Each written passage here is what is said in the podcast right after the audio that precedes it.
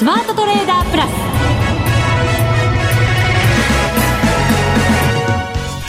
全国のリスナーの皆さんこんにちは。内田まさです。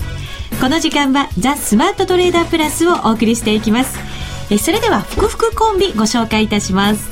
国際テクニカルアナリスト福永博之さん。こんにちは。よろしくお願いします。マネックス証券の福島正さんです。こんにちは。よろしくお願いします。よろしくお願いいたします。お願いします1週間前の今日、はい、日経平均が大きく下がって、はい、1週間経った今日もまた下がったというなんでしょうね。あ まり気曜日じゃないですね。本当そうですね。なんか嫌な感じですけど。そうですね。まああのー、そういうねあの日柄というかなんかがあるのかもしれませんけども、まあただやっぱりあの週末にかけてだとか、はい、あるいはそれまでにこう月カードちょっと反発したりだとかね。うんそういうふうな動きがやっぱりあっての木曜日になっているので、えー、まあ、そういう意味ではやはりちょっとこうなんでしょうね。やっぱ反発が弱い週末と。で過去はあの株価は上昇だとかあるいは円安に触れてる時っていうのは週末にかけて上昇するっていう。そうなんですよね。金曜日高く終わって、みたいなことってよくありましたよね、そうなんですよね。ですからあのまああ言ってみればその今ねちょうど逆回転になりつつあるというかまだね、その値幅が大きいのでね、ちょっと、あの印象的には、まあ、あんまり良くないんですけれども、はい、まあ、流れとしてはまだ、そのね、2日っていうか2週連続でということなので、まあ、そういう意味では、これまでの上昇、長かった、週末にかけての上昇の長い期間を考えますとね、えー、まあ、それほど悲観することもないのかなというふうには思いますけどもね。悲観することもない。まあ、株価の方向としてはまたちょっと別ですよ。うん、曜日としては悲観することがない。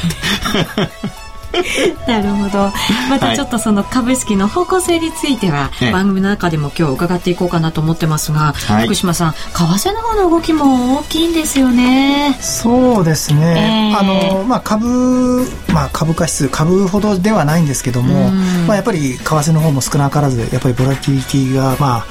上がってきていて、まあ、今週も月曜日のあのアメリカ休日の日以外は、やっぱり結構取引量あの当社でも多くて、はい、やっぱりこれはあの今内田さんおっしゃったようにボラティリティがやっぱりあの大きいっていうのが一番の原因なので、うん、やっぱりそういったタイミングでは、まあ、FX の場合はあの、ね、あの円高になっても円安になってもあのうまくあの利益出せるので、まあ、そういったあのボラティリティがあるところではまあ、お客様の取引を増やしているといった状況です、はい、はい、こういうボラティリティの大きい時には一体どんなふうにトレードしていったらいいのか今日番組の中で伺えたらなとこちらも思っております。そして今行っています FX ダーミーもいよいよ大詰めに入ってまいりました、うん。はい、残すところもうあと1週間なんですよね福島さん。あっという間でしたね。うん。今日はどうなんでしょう？まだ読めないですね西田さんの。表情と口調からはまだ読めませんか、ま、読めないですね今日は。そうですか、この後のコーナーナーで詳しくお伝えしたいと思います。それでは番番組進めていきましょう。この番組を盛り上げていただくのはリスナーの皆様です。プラスになるトレーダーになるために必要なテクニック心構えなどを今日も身につけましょう。最後まで番組にお付き合いください。この番組はマネックス証券の提供でお送りします。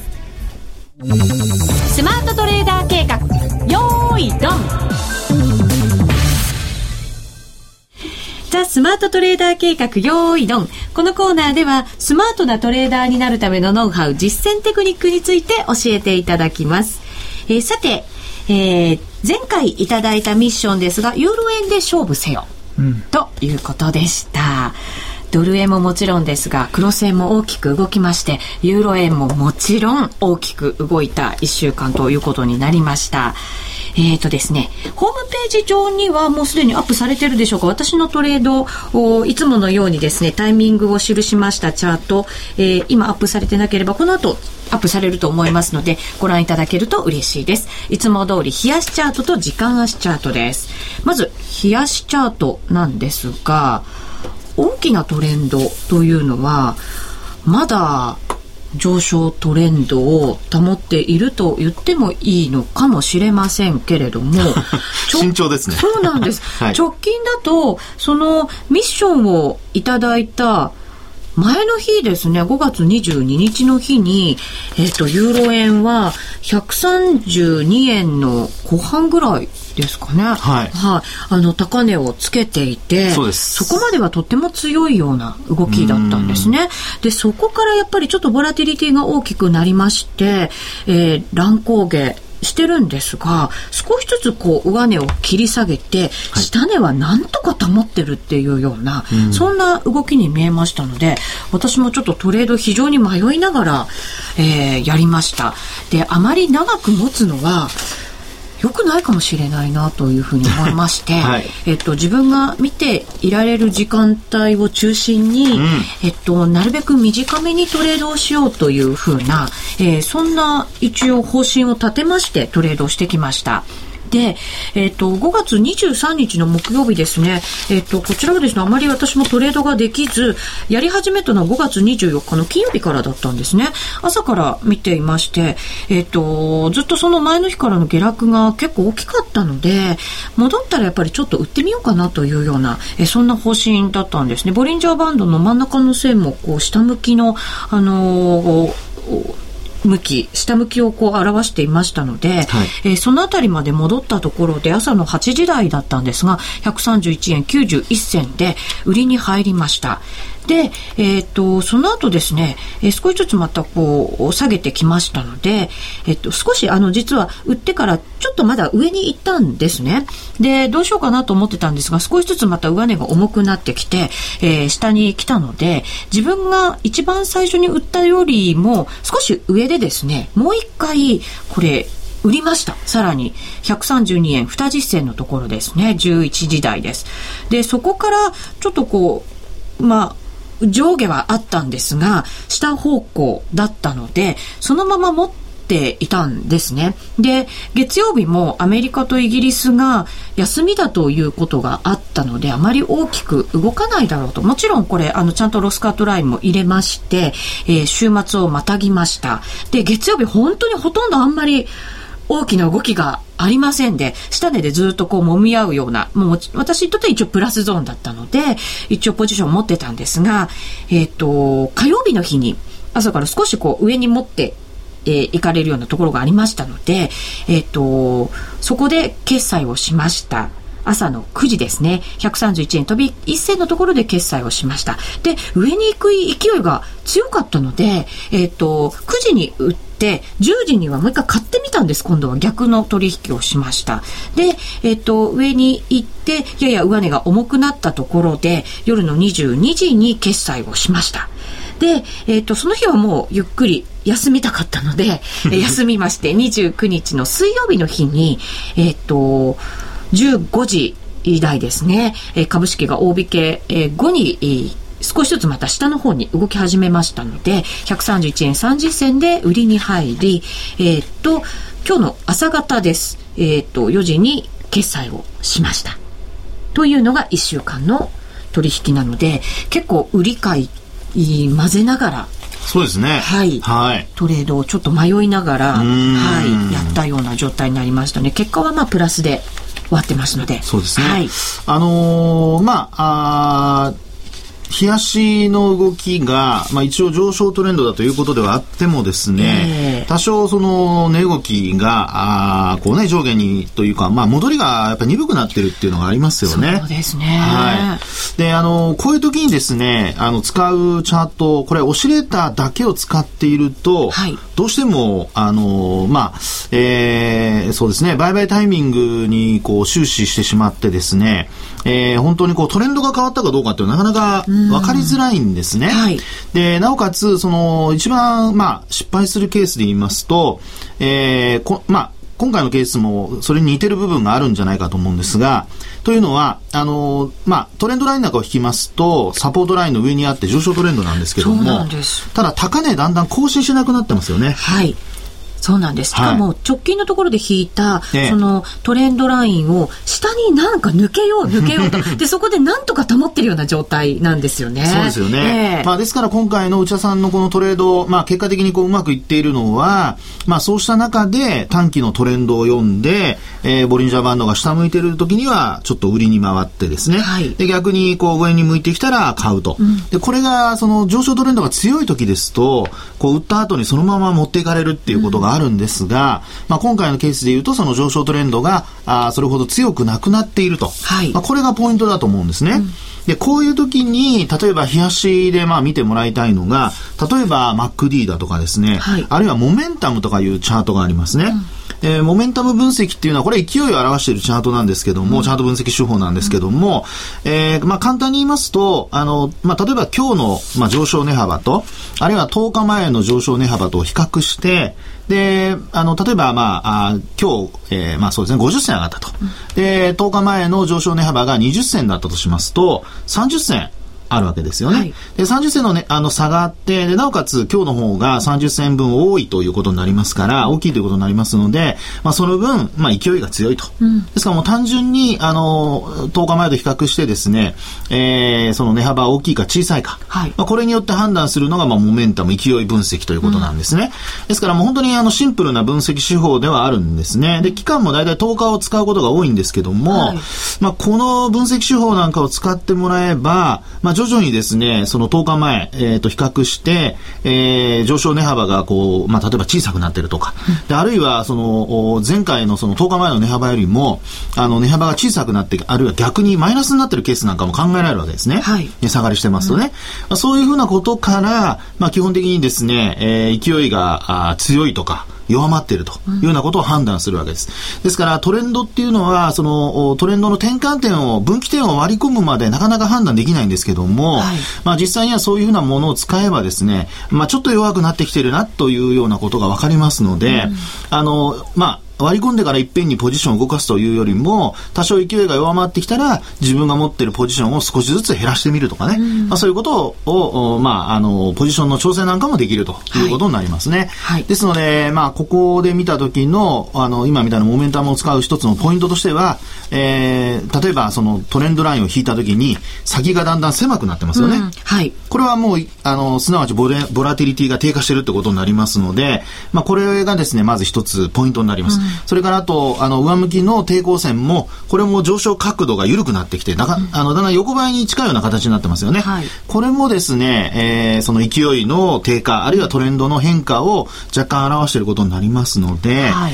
えー、こういうようなことをちょっと注意をしながら、えー、まあ、買うか売るか、あるいは早めにね、えー、決済するかどうかっていうようなところの判断につなげる。で、なおかつ、モメンタム分析なんかもこれに加えて見てみると、はい、いうことをやっていただくと、まあ、より判断しやすくなるんではないかなというふうに思いますね。はい。はい、福島さん、いかがでしょうか？えっ、ー、と、これもうあれ、今日はパーフェクトですか？そうすると。今回は、そうですね、慎重にやってきました。なるほど。はい。で、あの、単位としては、どのくらいの単位あの、100万通貨がほとんどです。はい。上乗せしたところはですね、うん、えっと、100万通貨上乗せできなかったので、うんうんうん、えー、50万通貨と。なるほど。はい、まあ、特に一番、一発目の売りに関しては、まあ、MacD の方も80ポイントあたりで、だいたいね、これ見てると大体それぐらいいくと、あのかなり変わりすぎっていうことになってるので、まあ、ちょうどいいタイミングで、うん、まあ、多分自信持って売りっていけたんじゃないかなっていうふうに思います。まあ、なので、いいところでうまくトレードできてるなっていうふうに思います。で、二つ目のあの新規買いに関しても、あのまあ、多分オシレーターのところを MacD だけ見ると少し変わりすぎなんですけども、うん、おそらくトレンドがちょうど出ているところなので、まあ、なんとかうまく買って、で、早いタイミングで売るとい。う手法をちゃんと使っているので、これもいいなと、うん、ちょうどここボリンジャーバンドのあの外のところをこう駆け上がっていくような、うん、結構勢いがそうですね、はい、なのでそこもうまいタイミングで買ってでかつ決済もしていると、うん、なので今回はどうでしょう？かなり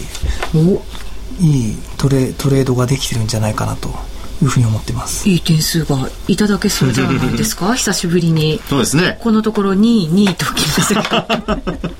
ちょっと挽回もしないとね。そうですね。1か月勝負とはいえ、はい、もうそろそろ、えー、ね、終わりの方に近づいてるということになりますのでね。はい、えー。それでは福島さん、点数をお願いいたします。今回はじゃあ、そうですね。5にしましょうか。ありがとうございます。5は満点ですよね。満点ですね。ちなみに、ね。満点にしましょう。10が満点だったりすると困るじゃないですか。100まであるよとか言われると、ね、不安はよくわかりますね。そうです。一応確認してみました。満点で。はい。はい、少し甘甘めですよ。そうです。2も甘めでしたけど、ね、そうですね。はい。甘めの5点いただきました。ありがとうございました。以上、スマートトレーダー計画、用意ドンでした。マネックス証券の FX 専用講座、マネックス FX をご存知ですか？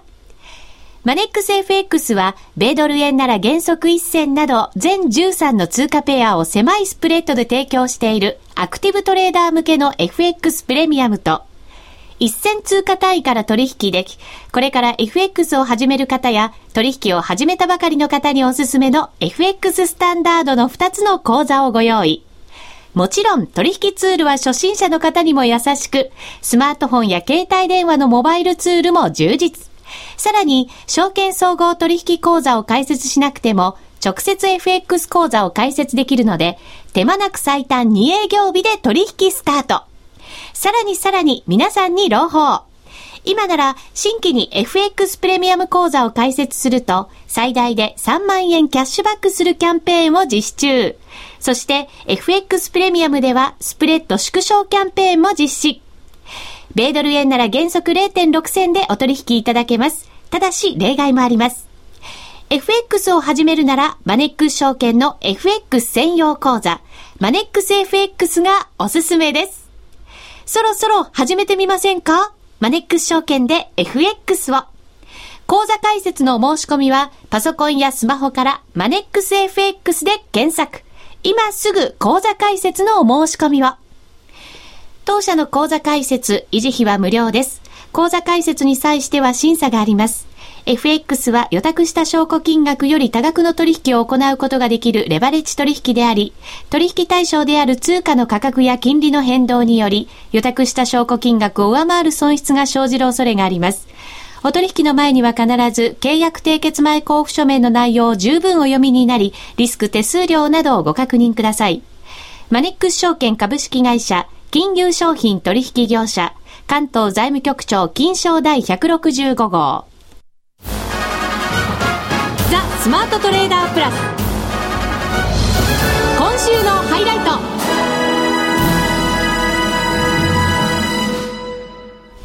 ザ・スマートトレーダープラス今週のハイライトです。えー、為替もそして株も大きく動いていますので、えー、今後の見通しなどお話伺っていきましょう。まずは株です。福永さん。はい。はい。えー、株の方はですね、まあ、本当にあの、先週の木曜日ですよね、うん、えー、っと、23日の日に、えー、一瞬、まあ、1万6000円に近づく場面ありましたけども、はい、まあ、その後急落ということで、えー、株価の方の下落につながってしまったと。うん1100円を超える、はい下落を日経平均が見せたわけですよね。そうですね。まあ、当時というか、そのね、えー、23日は、これはまあね、えー、っと、幅で言いますと過去11位、はい、それから率で言うと過去10位の、うん、まあ、下げだったと。いうことだったんですけども、まあ、そこからちょっとね、戻しそうになって、なかなか戻せないという状況にこうなってきてますよね。はいで、特にあの、また、あの、さね、冒頭の話にもありますけども、木曜日、今日ですね、えー、737円安と。まあ、これはもう今年2番目の、まあ、値下がりということなんですけども、あの、まあ、昨日なんか25日移動平均線ですね、あの、水曜日は25日移動平均線を上回ってスタートしたんですけれども、はい、まあ、それが結果的に押し戻されて終わってしまったというところですよね。まあ、ですので、どちらかというと、やはりその損益状況からしますと、えー、25日移動平均線を上回ったところで戻り売りが出たとか、あるいはそこで結果的に、まあ、小幅高で終わったためにですね、えー、ニューヨークなんかのこう下落を見て、あのー、木曜日、当日ですね、今日、まあ、売り物からスタートしたというようなことになっている形ですよね。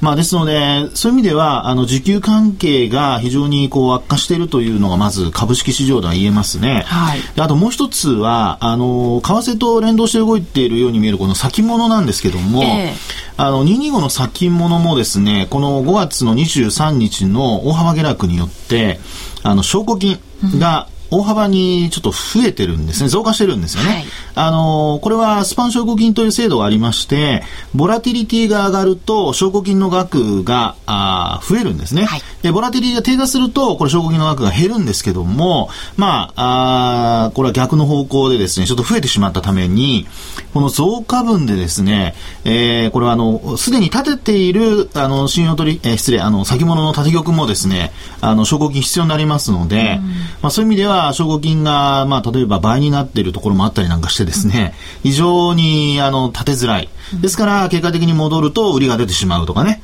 まあ、そういう状況になってるんですよね。はい、で、あの、先物の板を見ていただくとわかるんですけど、まあ、あの、為替をね、トレードされてる方は、あの、えー、まあ、あその、かわ、えそうですね、値段のね、えー、オファーとビット、あるいは、まあ、そういったものを見てですね、えー、価格の変動を見てると思うんですけども、あの、為替の場合には板出てこないんですが、うん、あの、まあ、クリック365だと出るんでしょうけどね、はい、あの、先物ですと、実際にはその板が出てるんですけども、うん、まあ、そこでですね、あの、これまでは1000枚以上の売り買いの板が、まあ、入ってたんですね、注文の。はい、ところがですね、今その5分の1ですよ。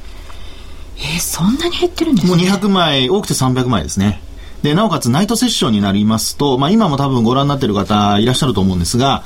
2、30枚です。うん。10分の1以下になっちゃったというようなね。ええ、というぐらいですね、あの、まあ、やっぱ先物のこの板の、あの、まあ、減少っていうんですか、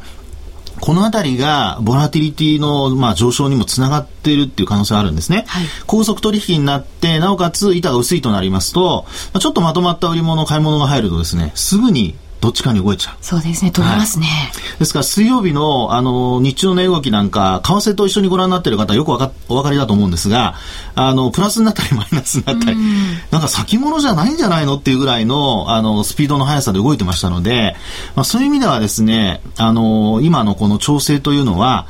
えー、ボラティリティが低下するまでは続く可能性があるということですね。はいうん、で、なおかつ、例えばテクニカル的にですね、えー、まあ、いわゆるこの推しの値段だとか、まあ、そういったものを仮にこうね、えー、目処として出してみたときに、えー、まあ、どこからスタートしたかにもよるんですけども、まあ、例えば、あの、去年ですね、昨年、2012年の6月4日の安値、8238円96銭というのがあるんですけども、はい、ここから、あ5月23日の取引時間中の高値まで、うんまあ、ここまでの値幅のですね、えー、例えば、あの、38.2%押し、ということで見ると、12,999円81銭、という値が出てきますね。はい、で、なおかつ、もう一つ、今度は、あのー、まあ、野田首相と当時の野田総理とですね、えー、安倍自民党総裁が、あ党首討論やったところ、はい、まあ、ここがスタート地点だとしてですね、まあ、11月の13だとかっていう、うん、その前後だと思うんですけども、はい、まあ、この日からカウントした場合に、えー、今度38.2%押しというのは、あ13,145円16銭。うんというふうになってくるんですね。はい、ですから、まあ、仮にこう戻せたとしても、25日線を上回れなかったり、あるいは5日移動平均線に押し返されたりしてですね、もう一回、あの、木曜日の安値を割り込むだとか、うん、あるいは木曜日の安値をそのまま割り込むようなことになると、一つ目処になるのは今お話しているような1万3000円前後。はい。というのがポイントだと思います。うん、で、あのー、まあ金曜日の段階でですね、あ、失礼、木曜日の段階で、終値ベースで見ると、まだその75日線が下にあったりだとかするんですが、うん、あの、今日、木曜日の下落でトピックスでですね、ボリンジャーバンドのマイナスシグマ下回っちゃってるんですね。で、マイナスシグマが外側にちょっと広がってるんですよ。はい。ですから、このまま下げると、ちょっとトピックス型はちょっとあんま良くないなという。うんですので、まあ、いずれにしましても、あの、まあ、今お話したような値段に到達して、で、まあ、反発するか、あるいは、あの、もう急反発してですね、うん、えー、少なくとも今日の値幅の半分ぐらいを、あの、取り戻すか。はい。というぐらいですね、強い反発がないとなかなか戻りきれないということになると思いますので、まあ、このあたりを多少ね、えー、皆さん参考にしていただければいいんではないかなというふうに思います。うん、はい。はい、えー、為替、福島さんいかがですか？為替もやっぱり戻りが鈍くてずるずる下に来るような場面が随分増えてきました、うん、そうですね、ええ、うんまあ、とにかく米ドルの今100円台がとにかく注目だと思うので、え、まあ、この100円に近づいてもし来た時に、えーまあ、どういう攻防があるか、で万が一そその100円というサポート割るようなことがあるとなかなかちょっとそれはそれでちょっと厳しい展開になるかなというふうに思っているので、はい、まあ、ちょっと注視する必要があるかなと、うん、でまあ、来週はねあのまた雇用統計とかあのアメリカの経済指標いろいろ発表あるので、はい、まあ、そういったところはあのよく見ておく必要があるかなというふうに思います。はい、続いてはこのコーナーです。みんなで参加今週のミッションさて、このコーナーでは福島さんから毎週出される今後1週間のミッションを発表していただきますが、その前に今週のランキングです。はい。えー、じゃあ10位から4位まではラジオネームだけ言いますね。はい。はい、えー、第10位が溝優奈孫益さん。えー、あ、この方は340、350万円のプラスですね。うん、はい。えー、で、第9位がウッチの声が大好き。うん。そして第8位が早朝ウォーカーさん。うん、えー、第7位がバブルエ55さん。えー、第6位がいないいないバーバーナンキさん。面白い名前ですね。いないいないバーナンキさん。はい。はい、えー、そして第5位が、えー、米国サルマネ金融政策さん。うん、えー、第4位がマーティさん。えー、じゃあ3位、あの、第3位からは損益も全部出し、あの、言いますね。はい。えー、第3位がハンプティ、ダンプティさん。うん、えー、670万円のプラス。そして第2位がアンソニーさんで870万円のプラス。はい。そして第1位が松本小ささん、うん、えー、これ先週と変わらないですね、うん、1180万円のプラス。そうですね、はい、2位のアンソニーさんが随分躍進した感じですね。そうですね、うん、先週が6位だったので、うん、そして損益が300万円ぐらいでしたから、うん、500万以上を上乗せして2位に躍進ということになりました、倍以上ですもんね。本当そうですね。ね。すごいですね。ちょっとね松本小ささんもあの2位のねアンソニーさん870万円までプラスで来てるので、はい、少しあのねトレードを少しやっていただいて、後ろがだんだん縮まってきてるので。今週あたりはね。そうですね、うん、安心していられないぐらいの差になってきましたかね。はい、頑張っていただけると嬉しいです。はい、それでは、ミッション。あ、お願いします。ミッションの前に、内田さんの順位あ、そうでした。また忘れ、いつも忘れちゃいますね。そうですね。はい、最近上の方にないとちょっと忘れちゃいます、ね。なんかね。ただ内田さんすごいんですよね、今回。えー、今回の順位はですね、えー、149位なんですけども、はい、えー、実は前回マイナスの300万円台だったと思うんですけども。実は400万までマイナスできました、そうですか で実は今回マイナスの37万円まで回復しているので、はい、まあ、非常に素晴らしいなと、うん、今日午前中にはですね実はプラス圏に戻ってまいりましたようやくはいここからスタートだと思って残り私は見てないものは信じません。そうですね。はい。来週いい報告ができると嬉しいです。楽しみです。はい。それではミッションお願いします。はい。今週はもう最後ですかそうなんですよ、うん、6月のね7日までになりますねそうですね6月の7日の早朝までということになりますので、はい、お気をつけいただきたいと思います5時55分までですね、はい、じゃあまだ米ドル円残してましたよね確かはい、じゃあ今週は米ドル円で。米ドル円で。お願いします。はい。ぜひ皆さんもチャレンジしていただけると嬉しいです。以上みんなで参加今週のミッションでした。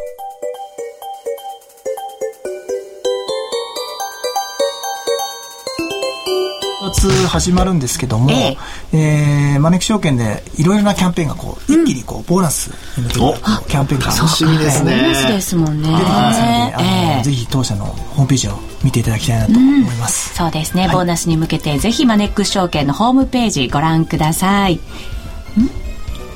はい、ボーナスキャンペーン、ぜひ皆さんもホームページでご覧いただきたいと思います。また来週も伺います。はい、よろしくお願いいたします。はい、お相手は、福島正と、福永博之と、内田まさみでお送りしました。それでは皆さん、また来週ま、この番組はマネックス証券の提供でお送りしました。